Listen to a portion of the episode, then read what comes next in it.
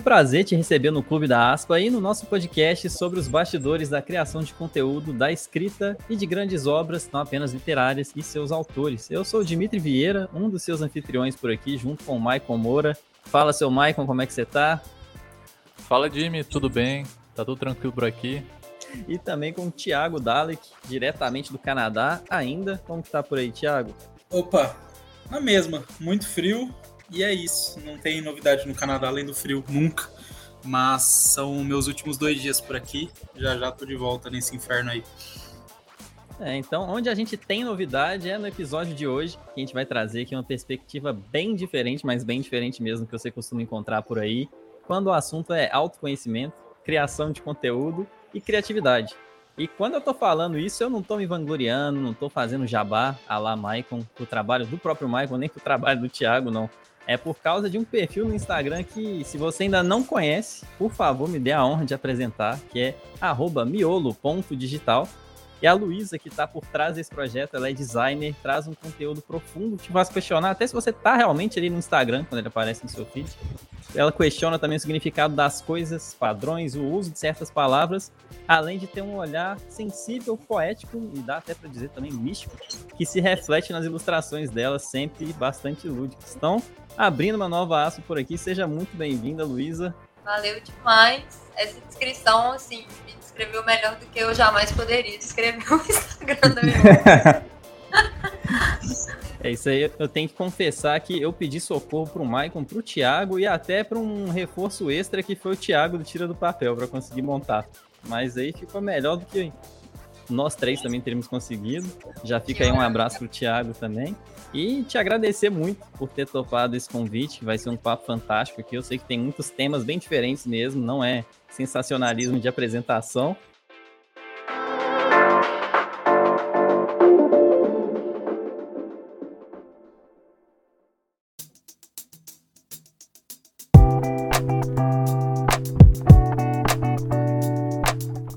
E para a gente abrir também, ó, eu quero já soltar aquela pergunta clássica que sempre devem te fazer.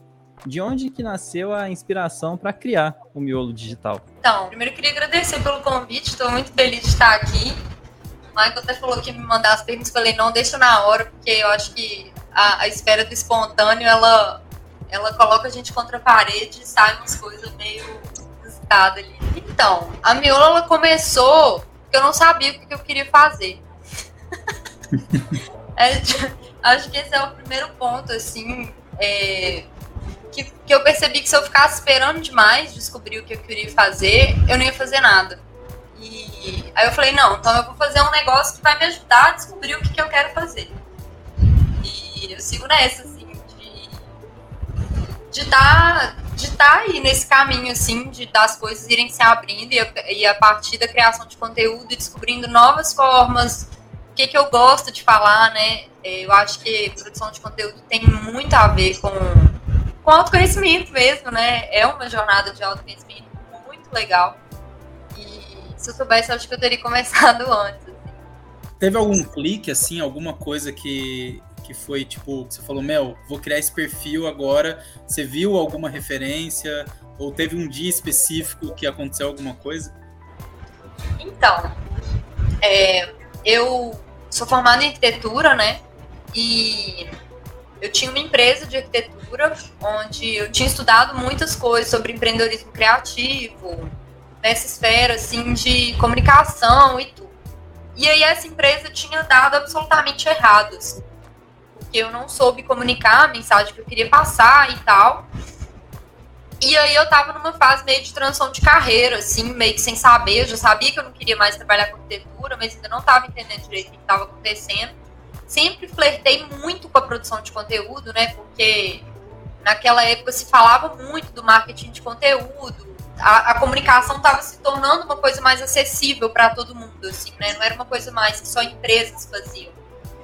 Então, o meu clique foi com certeza, sem nenhuma sombra de dúvidas, o Instagram do nosso querido Thiago o inventor da internet. O inventor da internet. E aí foi assim, no meu perfil antigo, que era meu perfil pessoal, todos os últimos posts salvos eram do Tiro do Papel. Quando eu vi o jeito que ele tava criando conteúdo, eu falei, cara, olha, é isso. Tipo assim, tem como fazer a parada de um jeito que nem parece que é o Instagram, assim. Que usar essa ferramenta da maneira como eu quisesse.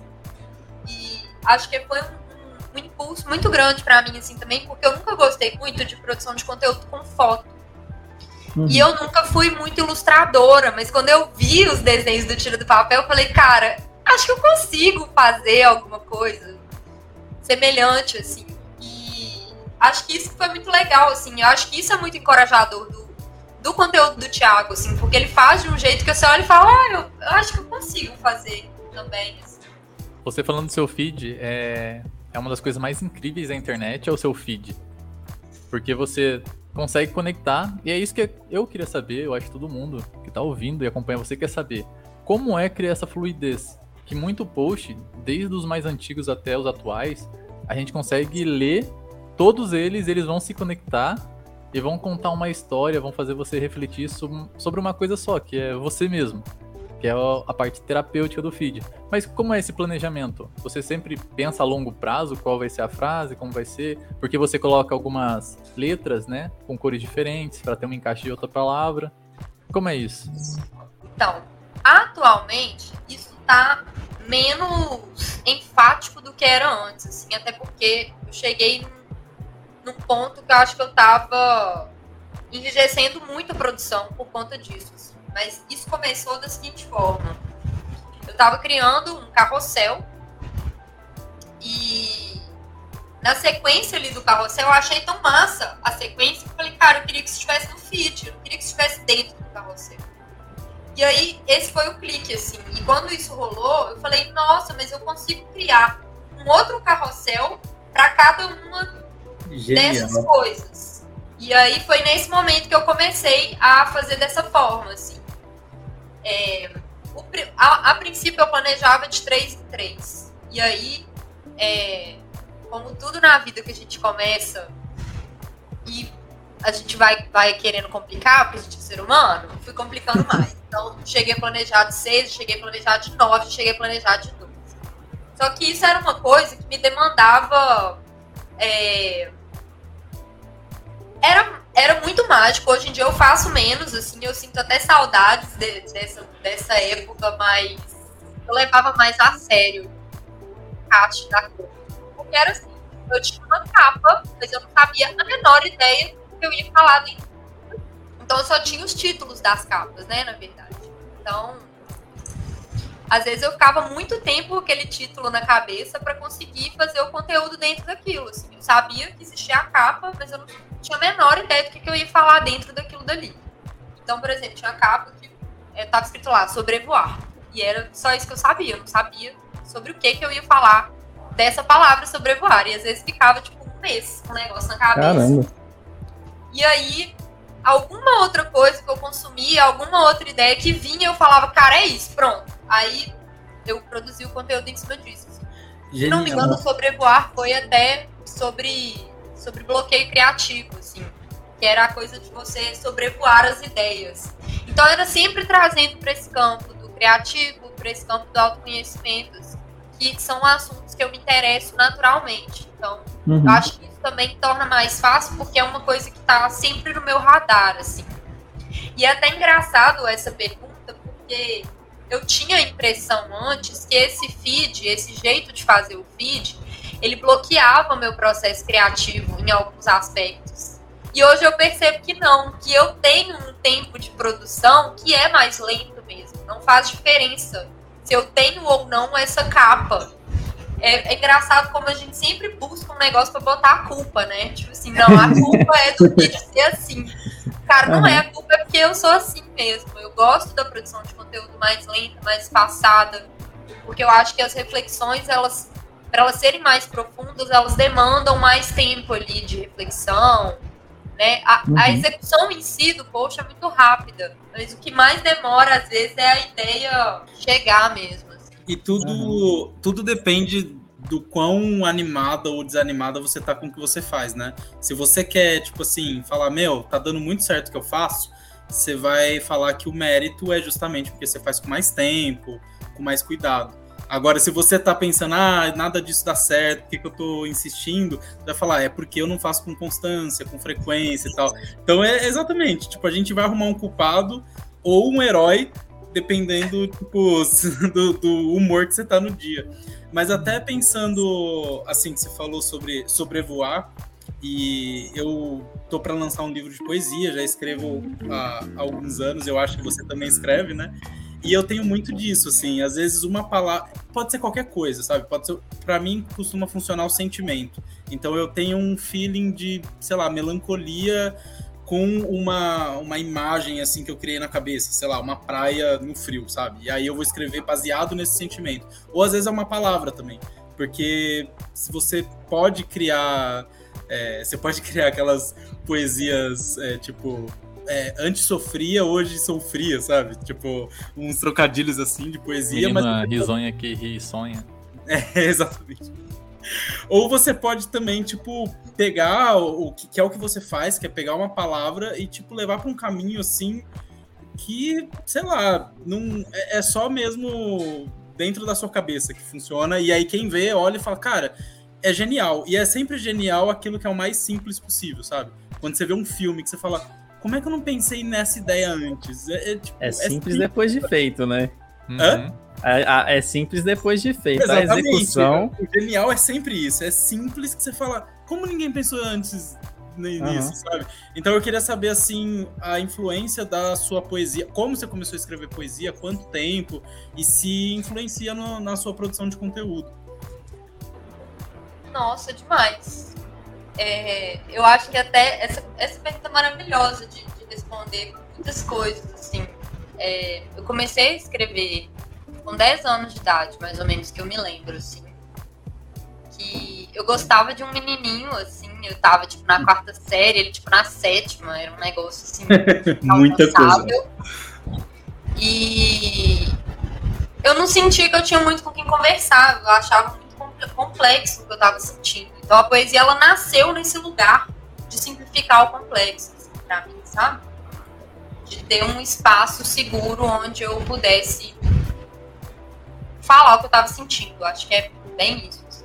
E quando eu comecei a criar o conteúdo da Miolo, se vocês forem ver os primeiros posts, assim, ainda existia uma linguagem que tentava ser mercadológica, tentava falar de marketing, que tentava é, falar de negócios à medida que eu fui gostando de produzir conteúdo, a poesia ela veio naturalmente. Assim. Era uma coisa que eu estava desconectada até na época, mas quando eu vi, eu estava ilustrando, eu estava criando. Então a poesia, que sempre foi uma expressão presente na minha vida, ela veio de uma maneira muito natural. Assim.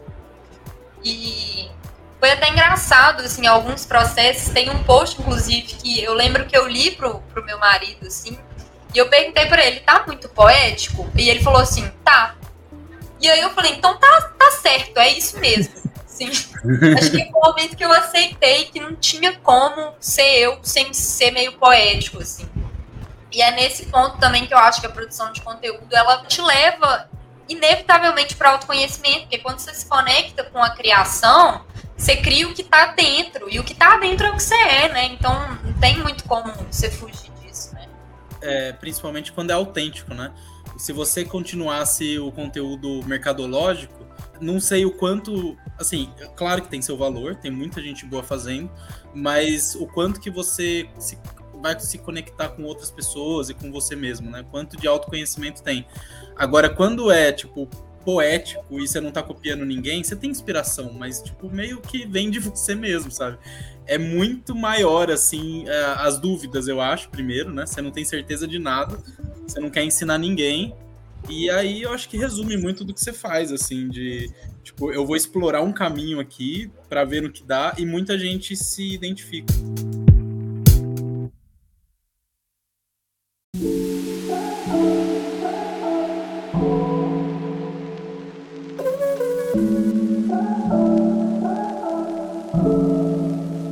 É, isso tem tudo a ver com o próximo tema que a gente já tem que separado, que eu já tinha visto esse lado também de autoconhecimento com criação de conteúdo. Aí essa pergunta vai vir com duas partes, tá? Primeiro eu quero entender se criar conteúdo funciona como uma forma de terapia. E depois eu quero saber sua percepção sobre o termo em si de autoconhecimento. Eu acho que sim. Eu acho que criar conteúdo é uma terapia muito grande. Eu sinto que as pessoas não se conectam tanto com, com esse lado da terapia da criação de conteúdo. Porque hoje eu acho que a criação de conteúdo ela vem muito associada às redes sociais, aos likes, a aquele negócio assim. Na real, sim, 90% do conteúdo que eu crio eu não posto. Então, é. Então é uma coisa assim, que é que que faz sentido? Eu posto o que faz sentido para miolo, assim. Eu ontem eu tava desenhando animaizinhos, tipo assim, da minha cabeça e é um exercício muito legal, porque a gente sabe como os animais são, mas quando a gente desenha sai tudo errado. Foi o convite para desenhar animais. Ou eles estão errados, né? Eu acho. é, então, assim, para mim, é, criar conteúdo é uma expressão, né? Então, faz parte de, de ser humano mesmo. Eu acho que a gente está aqui para isso, né? Para sentir, para expressar o que a gente sente. E existem muitas formas de fazer isso, né? Eu gosto de experimentar e transitar por essas formas também. Sobre a palavra autoconhecimento, cara, essa pergunta talvez ela seja um pouco polêmica. Eu não gosto desse termo. Só que é o termo mercadológico da coisa. Então uhum. a gente aceita, né? Mas para mim, eu comecei a implicar com esse termo quando eu comecei a entender que conhecimento é completamente diferente de sabedoria. Hoje a gente está mergulhado num mundo que tem informação para todos os lados. Então, quando você tem acesso a uma informação, você conhece aquilo. Uhum. Mas isso não significa que você sabe o que, que aquilo significa. A sabedoria ela se conecta muito mais com o campo da experiência, com o campo do sentir porque isso também é uma coisa que me incomoda nessa coisa, né, né, nesse, nesse termo de autoconhecimento, porque é uma coisa racional, né? Tipo assim, uhum. você tem que conhecer a si mesmo. Mas tem hora que só conhecer não é o suficiente, você tem que sentir quem você é, isso não precisa ser, não precisa passar por palavras, isso não precisa passar por eu conheço. Passa por isso, é, é um outro, é um outro lugar, assim. Uhum. Então, eu gosto mais do termo autoinvestigação para esse campo, assim. Eu acho que é isso também, porque autoconhecimento significa que seja, chega um momento que você conhece, né? Então, se você conhece, não tem o que você não tem mais o que você descobrir. A grande realidade é que a gente muda o tempo todo. Então, o autoconhecimento, na verdade, ele é um lugar que a gente nunca vai alcançar, porque você conhece quem você é agora, mas amanhã é outro rolê, sabe? Então, para mim, assim, é muito ligado a você investigar quem você está sendo, não necessariamente para se conhecer, mas para se descobrir que é diferente. É um pouco da ideia de, de certeza e dúvida, né? O conhecimento é tipo assim, se você tem autoconhecimento, você tem uma certeza sobre você. E a autoinvestigação, você está sempre buscando. Tipo, ainda que você descubra um, um lugar novo, né? Tipo, vamos supor, você tá numa floresta, aí você vai investigar um lugar que você não conhece, você vai continuar investigando, né? Você não vai falar, tipo, ah, tenho certeza de, do todo. Não, não tem todo, né? Nunca tem. Eu acho que o autoconhecimento é um pouco isso, assim. As pessoas que, que têm certeza demais, não só sobre o mundo, mas sobre elas mesmas, param em algum momento de, de buscar autoconhecimento, né? É, isso que a, que a Luísa falou também bate muito com um pouco da, com algumas aspas aí, preguiça que eu tenho da, do discurso que o pessoal costuma usar muito de encontrar o seu propósito. Que é aquele negócio que até externaliza também. Como se você fosse ali cruzar a esquina da rua, achou seu propósito ali e vai estar com ele no bolso, nunca mais vai mudar na vida. Né? Aí é muito esse negócio auto-investigativo mesmo. Gostei bastante disso. Vou passar a trocar sempre que possível autoconhecimento para auto-investigação. E vou botar a culpa no você lá. Gostei dessa ideia.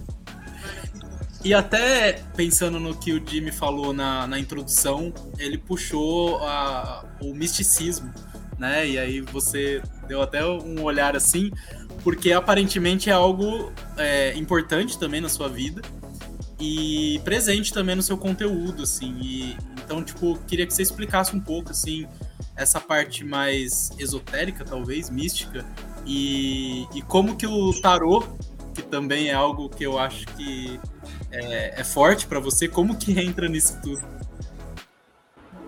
Então, é, para mim, tudo começa nesse lugar em que a racionalização ela não funciona sozinha.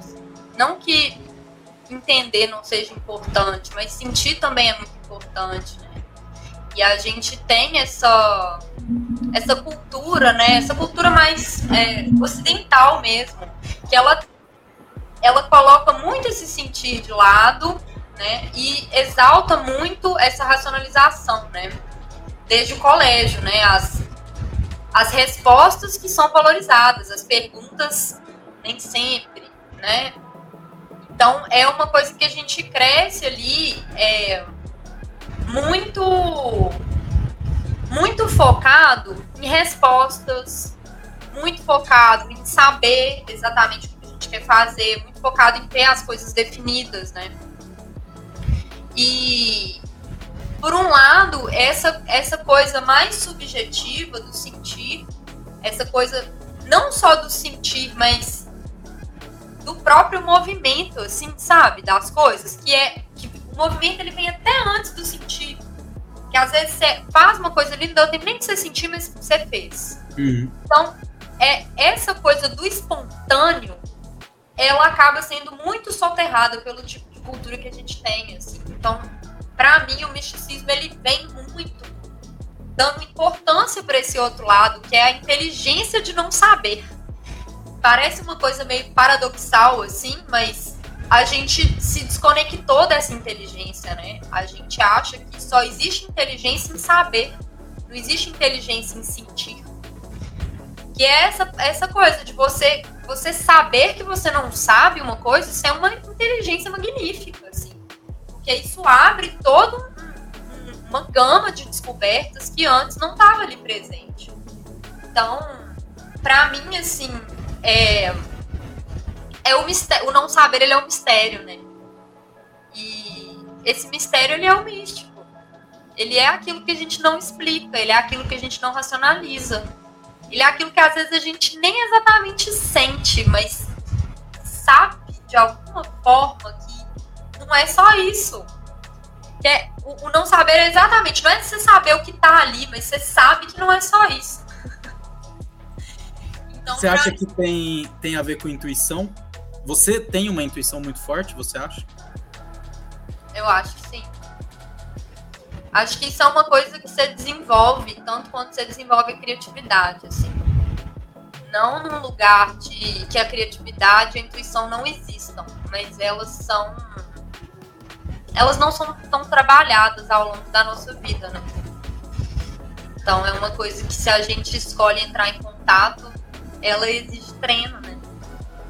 É, exige você experimentar aquilo, exige, exige você testar ferramentas e aproveitando o gancho da ferramenta, o tarô ele entra totalmente aí. Ele é uma ferramenta que ajuda demais a, nessa conexão com a intuição, assim, com, com esse mistério do não saber.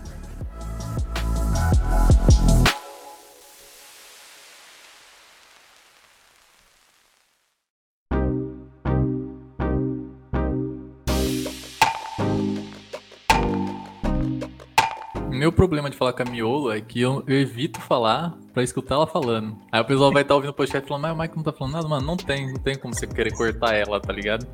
Não, o Michael foi no banheiro, eu vou entregar. É, ele voltou agora. Coloca a culpa nisso. Mas isso é uma coisa que a gente sempre tem nossos papos. Quando eu tô conversando com a Miolo, normalmente eu não sei o que falar. Só fico, eu faço a pergunta e fico quieto, esperando que ela vai desenrolando essa nuvem de pensamento e vai criando uma tempestade de ideias. Pô, isso ficou muito bom, hein? Maravilhoso, gostei dessa visualização. Aproveitando a ideia da, do tarô e da criação de conteúdo, você. Como você vê o minimalismo digital hoje em dia? Porque, querendo ou não, a nossa criação de conteúdo tá voltada para tecnologia, para postar na rede social, fazer no PC. É, até vou abrir aqui a pergunta da, um pouquinho antes dessa você mandou o minimalismo digital. Eu quero muito saber sobre a ilustração. Porque você falou que não sabe, mas, meu, eu sou apaixonado no trabalho que você faz de ilustração. E as experimentações que você faz. Eu acho que isso me inspira muito a fazer experimentações. Eu lembro que você começou a fazer um sombreado e você falava, pô, tô fazendo um sombreado. Eu falava, caramba, isso é, isso é muito foda. Ela tá fazendo e achando que é pouco, mas é muito, muito foda. E como entra a ilustração na sua vida, assim? Você já fazia antes? Você faz antes do texto? Você às vezes traz um texto por conta da ilustração? Foi aquela aranha pequenininha que te falou para fazer ilustrações? Então, a aranha é meio lírico, né? Na verdade, a ilustração começou assim, tem que ser simples. Eu queria ilustrar, mas tinha que ser simples. Como eu vim da área de arquitetura, eu fazia, né, desenho de observação. Mas eu sempre fui mediana para ruim, assim. Não tinha nada demais, assim, nos desenhos que eu fazia. E acho que é muito isso, assim, porque na época também eu tentava fazer desenhos realistas, né? E acho que eu me conecto muito mais com o lúdico. Então, quando eu fui desenhar as coisas da Miolo, que eu abri mais espaço, assim, o lúdico veio, né? É, eu sempre gostei muito de colorir, na verdade. Eu nunca muito de desenhar, mas eu amava colorir. E acho que juntou as duas coisas, foram as formas simples, poder colorir as formas me deixava muito feliz, assim. Me deixa muito feliz, né? E para mim hoje a ilustração, ela tá num lugar muito mais presente na minha vida, porque eu descobri que ela é uma vazão muito interessante é, expressiva mesmo, porque a palavra, né, a, a, poesia, mesmo que ela seja lúdica, ela ainda é racional. E a ilustração, muitas vezes, ela não é, tipo assim, você não, você não explica um desenho com palavras, é, é, é, outro, é outra plataforma expressiva, Sim. assim. Então, para mim, assim, é, hoje em dia, tem coisas que, que eu preciso desenhar para expressar. A, a, a, ilustração, ela entrou como uma coisa necess, tão necessária quanto a escrita sempre foi para mim, assim. É, eu achei legal você falar que começou indo para um realismo, porque eu entendo muito, eu identifico. Ah, esse dia eu fiz um curso para fazer ilustrações menos realistas possíveis, até lúdicas. E eu fazendo a Letícia, minha noiva, perguntou. Ela falou, né? Nossa, vocês aprendem a desenhar para depois chegar no ponto de desaprender a desenhar. Mas isso é a lógica da vida. A gente aprendeu a viver e agora a gente tem que desaprender tudo que a gente aprendeu pra gente Caramba. aprender a viver de novo. Tô falando pra vocês, não tenho como conversar com a Luísa, é. não. Vai ter corte demais, ó, Pedro. Você pode vai, trabalhar aí. Vai ter um mês inteiro só esse episódio rodando no feed. É. Impulsiona. Só frases.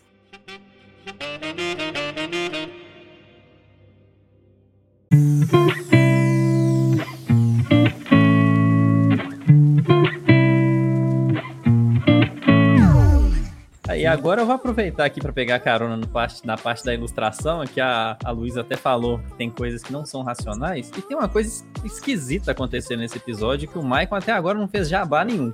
Então, até pra gente começar a corrigir isso, eu quero lançar essa pergunta para ver se a gente finalmente entende por que, que tem pão de queijo na capa de Não Quero Patos Elétricos. Eu explico, vou deixar a Miolo explicar.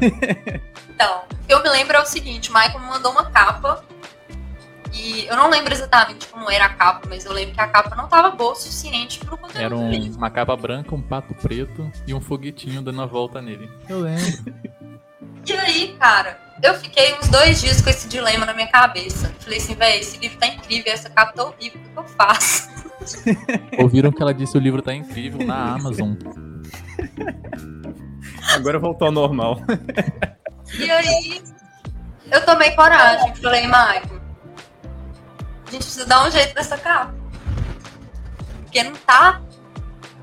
Tá rolando um paradoxo muito grande aqui. Não que eu não ame paradoxo, mas alguns a gente prefere evitar. assim.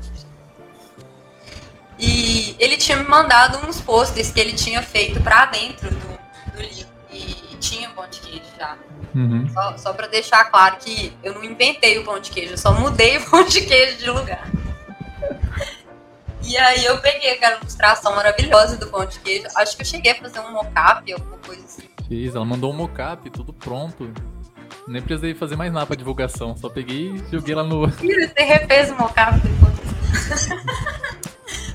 foi, foi isso, assim, basicamente. Ia ser preto e branca a capa, é... o pão de queijo ia ser preto e branco. Ela falou, não, esse pão de queijo precisa estar iluminado. Não lembrava. Tem que ter energia do pão de queijo. Isso é coisa de mineiro? Energia Não, do pão isso de é coisa queijo? da Luísa. pão de queijo, tem o pão de queijo, a energia dele, eu não tô nesse nível ainda não. Tem que fazer uma pesquisa aí de campo pra saber se é coisa de mineiro ou não. É, fazer uns testes. É, antes da gente passar pro Thiago, só voltando um pouquinho no. Depois do Jabar, não quero os elétricos, na Amazon, um livro incrível. Dá pra colocar ela falando isso de novo. A gente volta um pouquinho sobre o minimalismo digital. Como você vê essa ideia do minimalismo digital hoje em dia na criação de conteúdo? Ainda visando a autoinvestigação, que você acaba ficando um pouco recluso ou não da conexão da tecnologia. Não sei como ser o processo nessa parte da, do autoinvestigação. Se você fica num quarto escuro, meditando, você sobe uma montanha, que eu sei que você gosta né, de bike. Pega uma bike, vai na montanha, desce uma trilha. Então, essa pergunta é uma pergunta engraçada no seguinte sentido. Eu tenho muitas fases em relação a isso.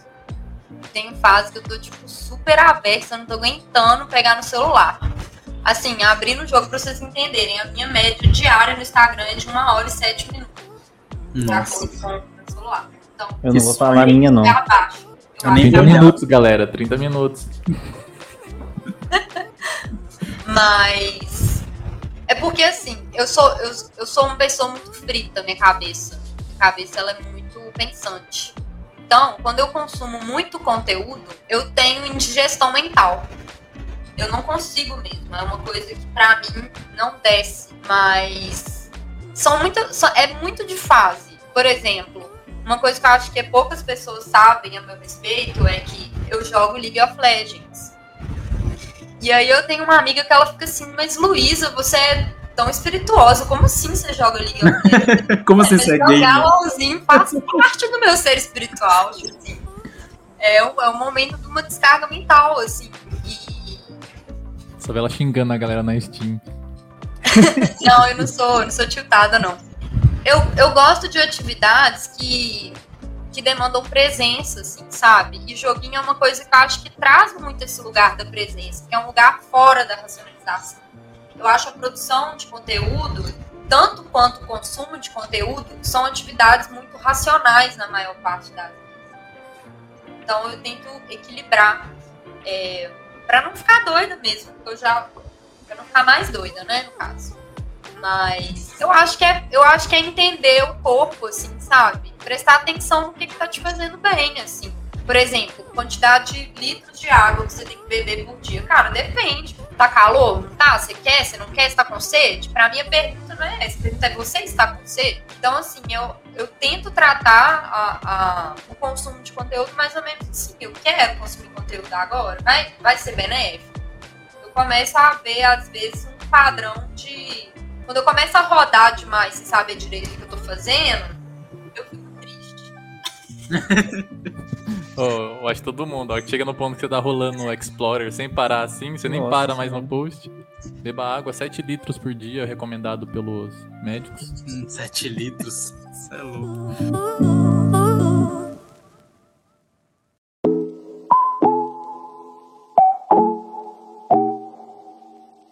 Mas até indigestão mental é a melhor expressão. E dá post isso, hein? Dá carrossel pra miolo digital, indigestão mental. E Cara, ela é a Douglas Adam da nossa digital, geração. né? Hã? Ela é o Douglas Adam da nossa geração, É. ela cria palavras. O Egoinsta veio dela, ela criou isso. Ah, eu passei a usar. E eu tô, eu tô com, com o perfil dela aberto aqui e vendo, tipo, até agora eu fazendo um pouco de jabá, talvez, mas eu também transformei o meu perfil no Instagram. No caso, eu transformei o meu pessoal. Eu acho que você criou um novo, né? É, e eu transformei o meu pessoal em, em um perfil ali de criação de conteúdo também por causa do, do Tira do Papel. Eu já fazia muito conteúdo antes, mas eu queria explorar o Instagram. E eu comecei a passar as mensagens que eu queria pelo carrossel, mas basicamente era tipo um, um carrossel simples, com imagem de fundo e o texto ali, tipo, uma história sendo contada. E aí eu comecei a ver o seu conteúdo, e do Thiago também, e, e explorando assim de um jeito que eu, que eu abri aqui o seu para ver é, alguns que você troca, você numera cada letra, e aí, sabe, se você segue a, a ordem da numeração, tem outra frase, cara. É, é, surreal. Ou você muda a cor, sabe? E uma vez eu vi o Thiago fazendo um carrossel de lado. Que aí o carrossel ficava na vertical ao invés de ser na horizontal. Eu falei, como? Como eu não pensei nisso, sabe? E aí eu, eu, eu tento explorar um pouco disso é, de outras formas, assim, tipo, como que eu posso, sabe? Uma vez eu fiz um carrossel que era uma imagem só é, de um cara dentro da água e ele vai afundando na água conforme você vai passando.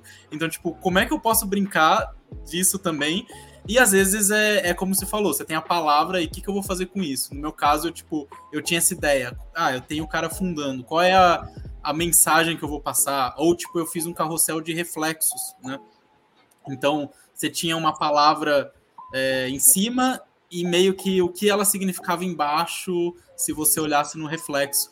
Então, eu acho, assim, é, nem sei se é muito uma pergunta, mas é, é, é, a minha análise assim, do seu perfil que é muito criativo mesmo, isso é, é claro, todo mundo que entrar e ver. É, o minimalismo digital, o, ele, ele vem geralmente de quem usa muito a internet, por, por menos tempo que use, é, eu acho que quem fala de minimalismo digital é quem entende o digital, sabe? Então dá para ver também bastante coisa que você usa, é, tipo, a, o template do notas do, do iPhone, assim, e, e, aí você escreve ali, ou você usa, tipo, formato de mensagem do WhatsApp, de SMS. Então eu acho que seu conteúdo não é assim. É, totalmente zen, fugindo da internet. Você cria conteúdo no Instagram, né? Então é para pessoas que usam o Instagram refletirem ali e eu acho que tem a ver com presença mesmo. Tipo, é, você não. Para você consumir, absorver um conteúdo seu, você tem que olhar lá e, tipo, peraí, deixa eu ver o que, que esses números em cima das letras significam. Tipo, ou é, eu vi aqui um também seu. Que é até parecido com o meu do cara fundando, é, que é a água subindo, né? E no fim, o, o, o personagem ali do, do carrossel ele mergulha naquela água. Então eu acho que, tipo, não, não dá para passar rápido, sabe? Tipo, no seu perfil, assim, né? você está descendo feed, e aí você fala, ah, legal, aqui, tipo, uma frase de efeito, vou dar dois cliques, um like, acabou. Não, você vai parar, você vai falar, meu, como é que funciona a cabeça dela? É, tipo, é muito louco. E aí, enfim, a pergunta que eu queria fazer, assim, é o que que você acha que você mais ganhou com o miolo digital? Assim, teve conquistas. É, pô, você fez um, um, post compartilhado com o Tira do Papel, né? Genial. Inventou a internet junto com ele. Inventou a internet. Eu ainda quero fazer um, um post compartilhado com você também, que a gente tem essa ideia aí. E, e você imagino que teve tipo um crescimento legal e, e deve estar tá crescendo cada vez mais. Mas assim, questão criativa também, né? Você começou de um jeito perfil, tá indo para outro caminho, você já tá avisando tipo uma outra ideia. Eu vi o seu site também que tem tipo podcast e tem uns textos lá. Tipo, para onde você acha que tá indo o miolo digital? Não sei. Voltou pro ponto de partida. Então, esse foi o episódio de hoje, galera. É, cara, eu falei com meu marido ontem uma expressão que é, é um termo novo aí também, ó, que é o worker fluid. Tem o gender fluid. Aí agora é o worker fluid. Eu não sei eu não, eu não sou arquiteta, eu não sou designer, eu não sou escritora, eu não sou ilustradora, eu não sou taróloga, eu não sou game. Eu, eu estou essas coisas. E tudo isso pode mudar a qualquer momento. Às vezes as coisas se combinam, às vezes as coisas ficam mais isoladas, às vezes voltam. Eu não sei, não sei o que, o que vai trazer. Quando você me pergunta o que, que a Miolo me trouxe, mais do que tudo, a Miolo me trouxe coragem para aceitar quem eu sou. E isso veio muito através dessa, desse lugar de não tem problema se eu errar, não tem problema se eu não souber. A Miolo pra mim é isso, assim, ela, ela me deu de presente essa conexão com o não saber, que pra mim é, é o que eu chamo de ciência, que é a ciência com S, Uhum. que é a ciência de olhar pra si mesmo, né? E quando você olha pra si mesmo, você tem que partir do, do pressuposto que você não sabe nada sobre você mesmo, assim, que a maioria das coisas que a gente acha que a gente conhece da gente mesmo, de certa forma, a sociedade ensinou pra gente que a gente é assim, que a gente gosta, que a gente deve. Então, é essa coisa da autoinvestigação, pra mim, assim, é o. Se tiver um propósito, acho que é esse. É descobrir sempre, sabe? Assim. Você teve mais certeza que você não tem certeza de nada, né? E que você é curiosa, né? E tipo, você, você se viu, você sempre foi curiosa e aí você só ref- é, tipo reafirmou isso, né? Imagino. Sim. E que dá certo. Que não tem só. A gente só tem um jeito de dar certo, né? Que é se você colocar a sua foto de perfil, que é se você colocar a sua cara nos stories, é se você tiver um texto mercadológico, é se você postar a sua vida pessoal, é. Cara, não. E se você segue um lado, você não pode seguir o outro, né? Tipo, se você, por exemplo, é, sei lá, veste o arquétipo do terno e gravata, as pessoas já vão criar um rótulo e esperar algo de você, né? E aí você não pode sair da caixinha que você se colocou, né? Tipo, Eu não acho que você não possa usar o terno e gravata. Você pode. Exatamente. Você tem que entender que Isso aquilo não te é define, uma né? né? Exatamente. Você pode trocar de roupa. você pode, jo- você pode jogar LOL, sabe? E ainda jogar LOL e, e jogar tarô. Olha só. É Putz, isso. sabe? É, tudo bem. É isso, é exatamente isso sobre isso. Liberdade de, de mudar, né?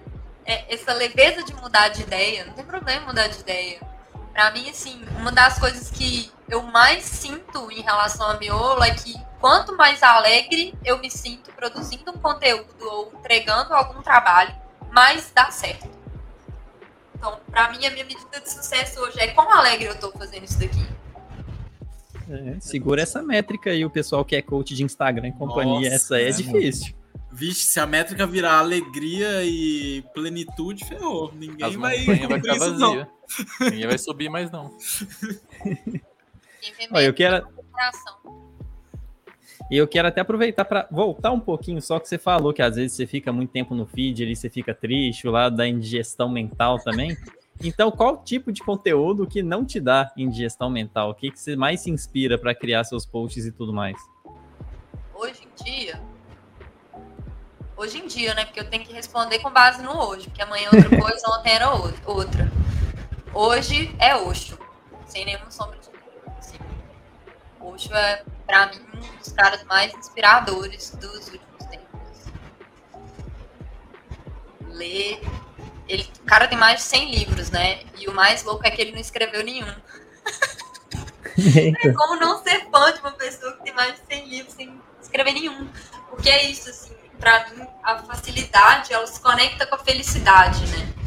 Eu, tô- eu tô com esse trocadilho na cabeça. Se você trocar Vou anotar aqui. palavras aqui, ó, O Maicon vai soltar no Instagram amanhã. Eu vou, vou postar. posta antes de eu fazer o, o Reels, viu? É, Não, mas, mas ideias estão aí pra serem roubadas mesmo. Já, já diria o Austin Kleon, né? Que é outra pessoa que me inspira muito também. Mas, cara, o Thiago, né? O Thiago, ele é um amigo pra mim, assim, hoje. E isso é uma coisa muito louca também. Ter Uhum. um amigo que te inspira tanto. E até a- a- a- o meu carinho com o Austin Kleon vem muito do Thiago, porque o Thiago é muito fã, assim, do Austin Kleon. Eu acho que eles são as mesmas, a mesma pessoa. É, E a gente é vai o Austin Kleon brasileiro. Ou o Austin Kleon é o Thiago. Eu acho. fora, né? Eu acho que é a mesma pessoa, na verdade. Invenção em o inglês do Austin Thiago. Clio olhou o perfil do Thiago e fez o livro. O- só teve que tirar a tartaruga do livro por conta dos direitos autorais. O emoji exclusivo, né? Que o- É.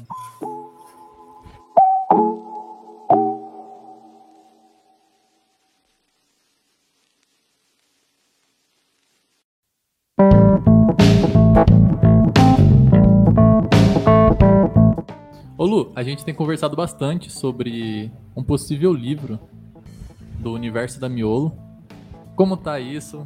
O que vai ser isso? E você pretende lançar ele ainda esse mês, mês que vem? Como você disse, hoje você pode dizer que lança mês que vem, mas amanhã já pode mudar a data. Inclusive já mudei, né? Era pra ter lançado dia 10. É, meu livro, no momento, ele tá todo colado ali na parede. Aqui é, é. É, eu imprimi ele, cortei vários pedacinhos, porque são frases pequenas, né? É, deixa eu contar um pouco a história do livro, que foi. foi eu, eu funciono muito bem com convites do, do universo, assim. É, e vocês fazem parte do universo, né? Então, de novo, valeu que eu aqui. É, o Diego, do Sei o Diego, um dia eu tava conversando com ele e ele falou pra mim, eu falei, a gente não lembro quem começou. Olha, a conversa ficou assim meio, eu não lembro de quem foi a ideia, mas o que eu lembro foi que a gente chegou à conclusão que a quantidade de legendas que a gente já tinha escrito no Instagram dava perfeitamente para se tornar um livro. E aí eu falei, cara, massa, né? Porque às vezes a gente fica querendo as coisas que a gente já tem. E eu tava com isso na cabeça, tipo, eu queria escrever um livro e quando eu percebi, eu já tinha esse livro escrito, mas ele ainda não estava organizado. E aí a gente marcou dali a duas semanas para finalizar esse processo do livro. E durante 13 dias eu não fiz absolutamente nada.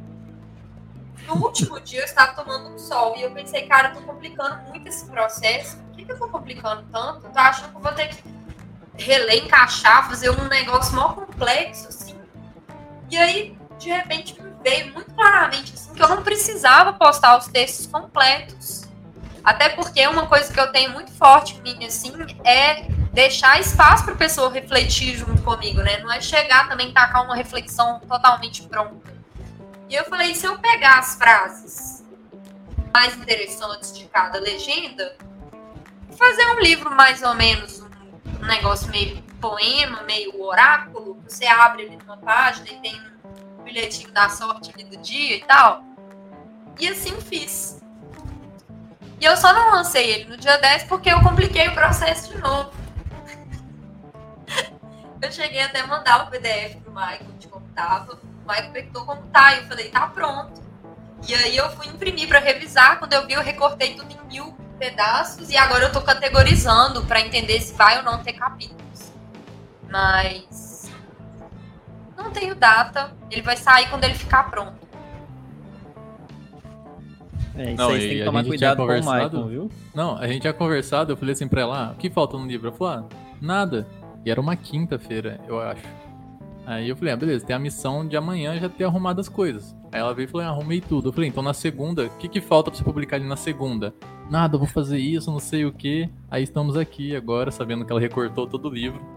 É. Não manda nada pro Michael, senão ele vai publicar e você não vai nem ver. você vai ver, já tá lá na Amazon. Tá, tá, quase nesse nível mesmo. Não, o Michael ele é tipo a, a mulher do chamado a Samara, só que em vez de 7 dias é 20. Você fala de livro com ele, ele começa a fazer uma contagem regressiva de 20 dias pra você terminar. Cara, mas eu acho que prazo é um negócio muito importante, assim, também, com, com essas coisas criativas. Porque sem eles, a gente é só um bando de doidão, né, galera? é, é justo. com eles também, eu acho. É, com eles também, mas com eles a gente fica mais produtivo. Né? É. Sim, eu vi uma frase que falava que o limite é o que impulsiona a criatividade. Então, colocar um prazo limite, somente tem que trabalhar pra caramba ali para realizar aquilo. Quando você também tá com muita vontade e no seu livro não faz, né, duas semanas aí que era pra fazer, deixou pro último dia, recortou ele. Sim, mas então, esse processo, para mim, desse, dessas coisas assim, do livro em específico, é, eu me perdi um pouco da alegria de estar fazendo ele. Entre o momento em que ele ficou pronto e o momento que eu tive que revisar ele. Então eu tô esperando esse sentimento voltar para eu concluir ele nessa energia, assim, que aí é o uhum. lado místico do Começa a filmar e faz um documentário.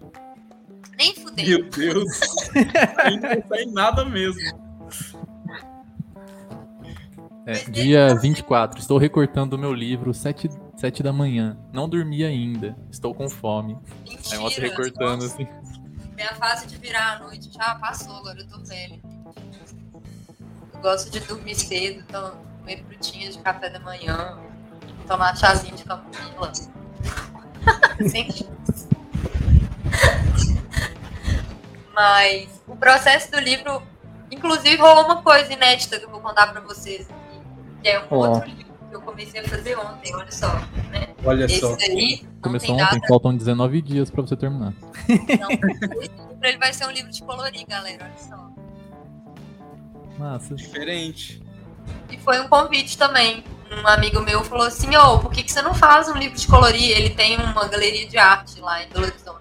Faz um livro de colorir, velho, pra vender aqui e tal. E eu, ah, que ideia massa. e aí eu ainda não sei se eu vou ilustrar ou se eu vou pegar as ilustrações que eu já tenho na miolo e transformar elas em coloríveis. assim. Eu conheço. Faz animais. Você já tá fazendo? Já aproveita. Ai, não, tem, não teve a febre de livro de colorir pra adulto e tal, né? Tipo, uns Teve. cinco anos Teve. atrás. Podia ter um, um, um livro de, é, de colorir pra, tipo, produtores de conteúdo e marqueteiros, assim. E aí, tipo, você faz uma ilustração de burnout. E aí a pessoa Eita. colorir. Aí é um carro dando zerinho. É, Aí, ó, faz uma cartela de adesivos.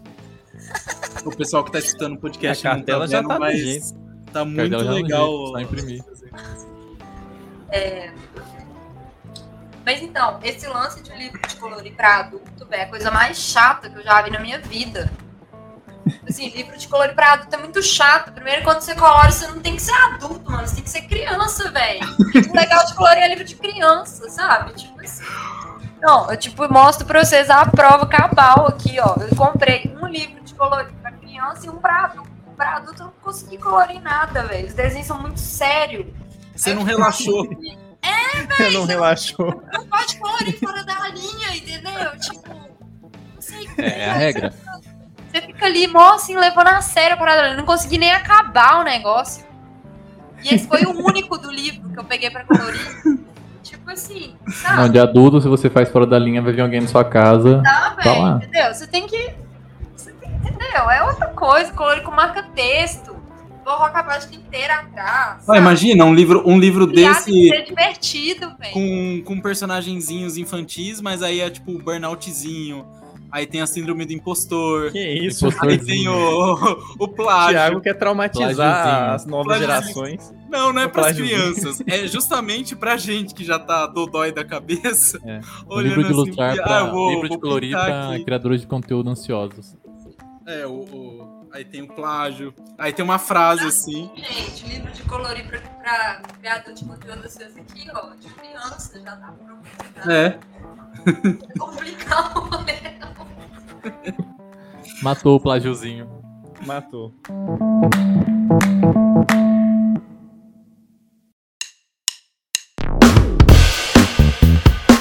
Então, depois do Thiago lançar o Burnoutzinho aí como futuro personagem, acho que a gente pode passar para nossa clássica sessão de recomendações, que tem um nome extremamente criativo. Qual que é o nome mesmo, Michael?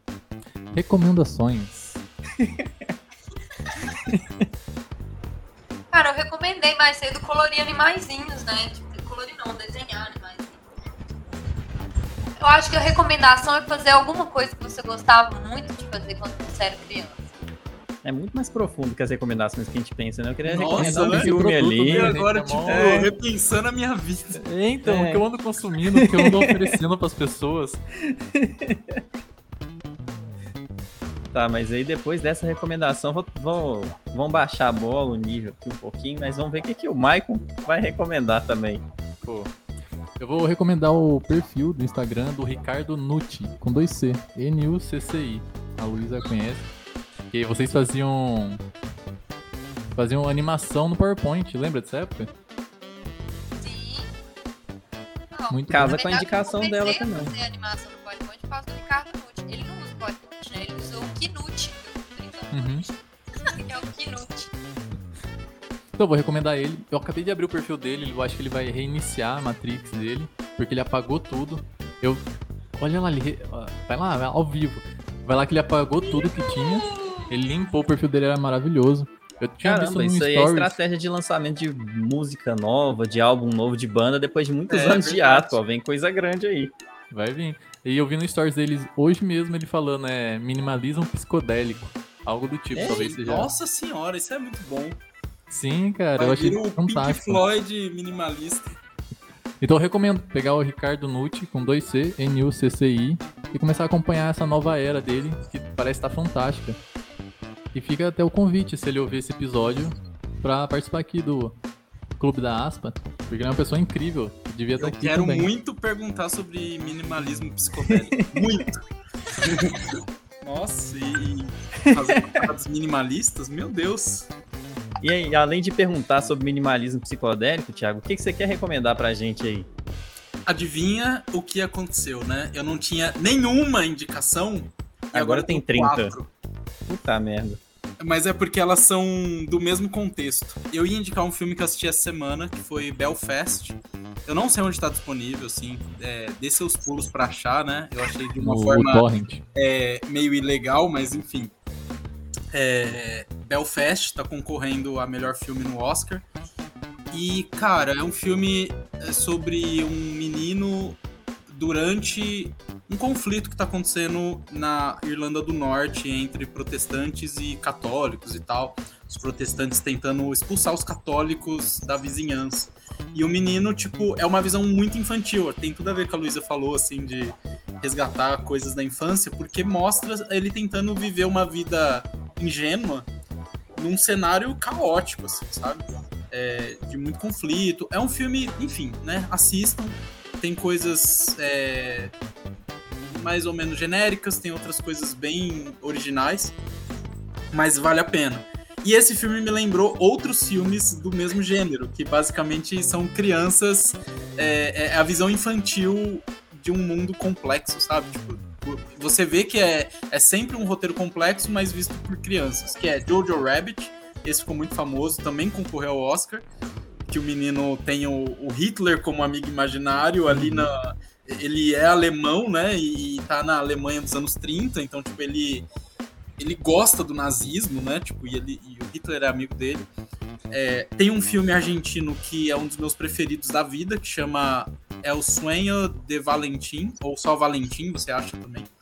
É, é meio difícil de achar, mas você acha em torrent também. É, que é um, um, um, menino que o pai se separou da mãe dele e tá procurando uma namorada nova. Então, meio que o menino vai analisando as, namora as possíveis namoradas do pai e, tipo, tendo um encontro com elas. Tipo, só o menino, assim, pra ver se ele aprova. E ele é muito excêntrico, assim, sabe? Tipo, ele faz umas perguntas, ele vê o mundo de um jeito muito diferente, sabe? Ele usa um óculos grande e tal. E é muito legal. E o último filme nesse mesmo estilo é Onde Vivem os Monstros, que também é uma criança que cria um universo imaginário ali. Tipo, isso não é um spoiler exatamente, até porque isso de fato não acontece no filme, mas fica. Agora tem spoiler. Já fica avisou que não acontece. Não, é porque assim, fica subentendido que ele cria um mundo imaginário, assim, na cabeça dele, mas, enfim, não é esse o foco do filme. É, é a interação desse menino com monstros é, quando ele foge de casas. É, então eu acho que essa visão, esse nicho de filme é, do mundo visto por crianças é, enfim, é a minha indicação com esses quatro filmes. Maravilha. Eu vou te dar um pouquinho menos de trabalho, eu vou te deixar um filme só de indicação aqui, não vai ser uma maratona dessas aí não. Aí você junta com a do Thiago. É, já pegou o catálogo inteiro da Netflix aqui.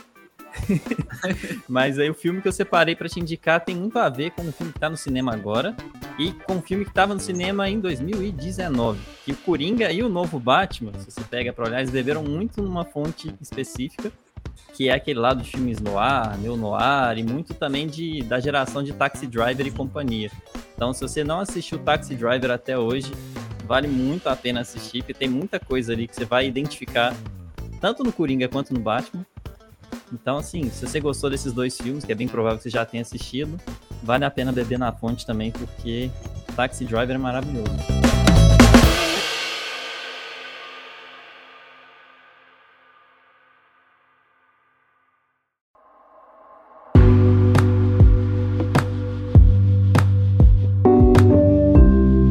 Então, agora que você já tem um catálogo completo de filmes para assistir aí, vai durar por uma semana inteira, o tempo que você quiser. Eu quero agradecer de novo a Luísa por ter topado o convite. para fazer esse episódio aqui, que foi fantástico, um papo maravilhoso. E também perguntar para ela onde que a gente pode acompanhar os próximos passos, o futuro da Miolo Digital, que ela ainda não sabe, para a gente descobrir junto com ela também, né? Instagram mesmo. Então, miolo.digital? Miolo.digital. Perfeito. Só jogar no Google. É, o Michael é, verdade. preguiçoso, ele não fala o contato, não, ele te manda jogar no Google. É, procura Michael esse Moura no Google, você acha o que tivesse Ô, o episódio não é seu, não. Ah, desculpa aí. Jabara automático, foi mal. É, ele mais, conseguiu. Foi sem querer, galera. Então, depois a gente falar sobre poesia, sobre conteúdo, sobre tarô, sobre várias formas diferentes de enxergar palavras até também, acho que a gente pode fechar essa nossa aspa que contou com a participação especial da Luísa, do Miolo Digital. Corre pro perfil dela lá se você ainda não foi. E eu fico feliz demais que você escutou até aqui. Sinta-se em casa para voltar sempre e aproveita aí para avaliar nosso podcast no seu tocador preferido, colocar as estrelinhas aí no Spotify, essas coisas que eu não sei mais se é youtuber ou se é podcaster que fala. Ativa as notificações para você receber assim que os próximos episódios saírem. Foi um prazer te receber aqui no nosso clube. A gente se fala em breve. Até a próxima. Obrigadão, Luísa. Obrigadão, pessoal que escutou. Jimmy, Maicon. Até mais. Valeu por ter ouvido, valeu, Lu. E até a próxima. Gente, queria agradecer demais o convite de vocês de novo. Foi muito divertido estar aqui e responder todas as perguntas. Também é um processo de auto-investigação. E é isso, galera. Espero que todo mundo tenha gostado, vocês que ouviram aí. E cola lá no meu perfil, me chama pra trocar ideia. Tamo aí pra se investigar juntos.